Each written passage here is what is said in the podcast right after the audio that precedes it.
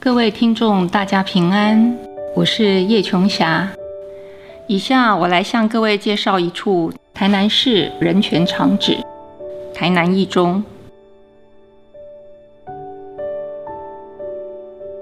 南一中位于东区变生竹丛的沙仑西边这块区域，清代称为西竹围，日治时代称为竹园町。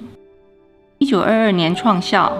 校名为台南州立台南第二中学校，距今正好一百年。所以今年四月十一到二十九日，南一中会有一系列百年校庆活动，例如竹园美展将在市定古迹小礼堂举行，校外人士可以实名登记后参观。有第二中学校，当然表示之前就有第一中学校。台南州立台南第一中学位于台南公园对面，原名台湾总督府台南中学校。当时台南只有一所中学，不需要分第一、第二，而且学生当然是以日本人为主。一九二二年。台湾首任文官总督田健治郎颁布新台湾教育令，标举日台共学。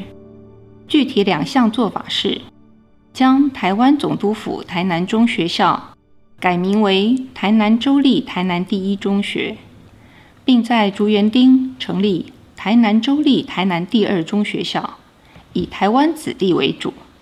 从此，这两所中学校也都归台南州。而不是总督府管辖。两学校原来都是五年制，但成绩优秀者可于四年级跳级报考高等学校。后来太平洋战争爆发，修业年限就全部改成了四年。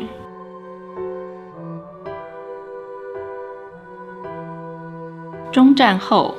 国民政府把原来日本人居多的州立台南一中改名为台南二中，台湾人居多的州立台南二中改名为台南一中。但这校名互换的举动，其实制造混淆，让两个学校在一九四五年前后的校史产生撕裂。至今我们谈论这两个学校，常常要反复确认。是现在的台南一中，还是以前的台南一中？是民族路还是北门路？最后，有些文史工作者反而出现一种默契，回归日本时代的校名“州立台南一中”“州立台南二中”，反倒是最简洁而不致混淆的称呼。今天要讲的哪一中？也就是州立台南二中，在日治时代总共招收二十届学生，是培育众多台南优秀子弟的摇篮。我们看着一九六八年金树荣校长时代所编的校友录，一页页泛黄的书页上浮现的人名，会惊讶于某些活跃于各行各业的台南精英，曾经有着这样的人际网络。原来在中学时代，他们或者是同学，或者出身同乡，或者是学长学弟的关系。有的一门三杰，同胞兄弟出现在前后界，又或者谁后来成了谁的姐夫或妹夫，变成姻亲关系。他们之后升学到台北地大，或留学日本。可能又有另一层大学同学的关系叠加上去，最后还有可能进入同一个医院、同一所学校，或成为公家机关的同事。总而言之，看校友录或毕业纪念册，是个步步惊奇的过程。前辈们的人际关系网向我们展开。我们得以穿越到过去时空，想象他们青葱年少时，在竹园岗校园内，或者红楼教室的走廊上共学互动的身影。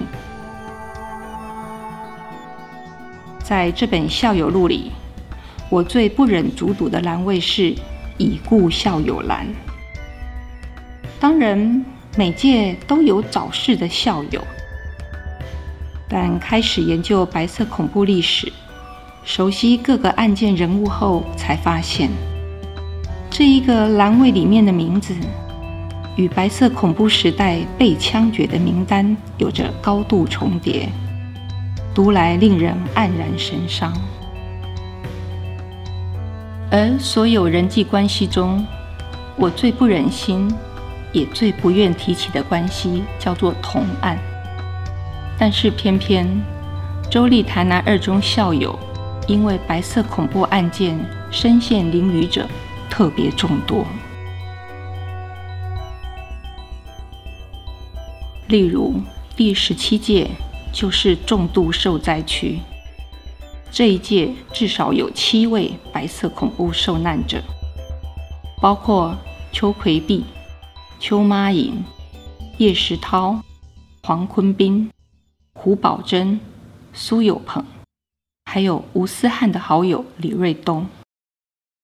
至于吴思汉，因为跟许强一样，在四年级时跳级考入台北高等学校。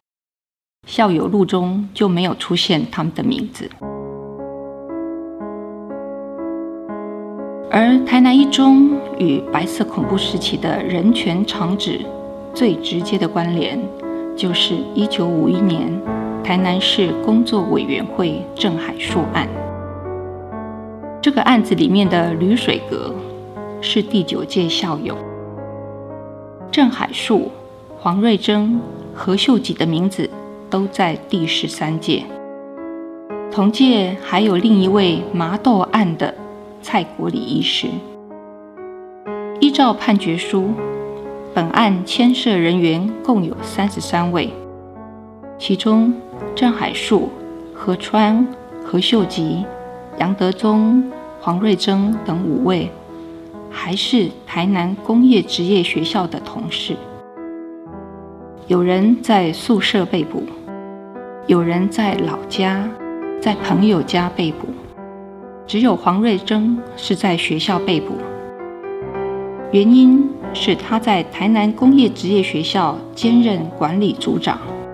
一九五零年八月十五日，因职务所需，被派去他的母校州立台南二中，参加台南区就业讲习分班的讲习。被台南市警察局逮捕。几天后，还有其他三位学员也陆续被捕。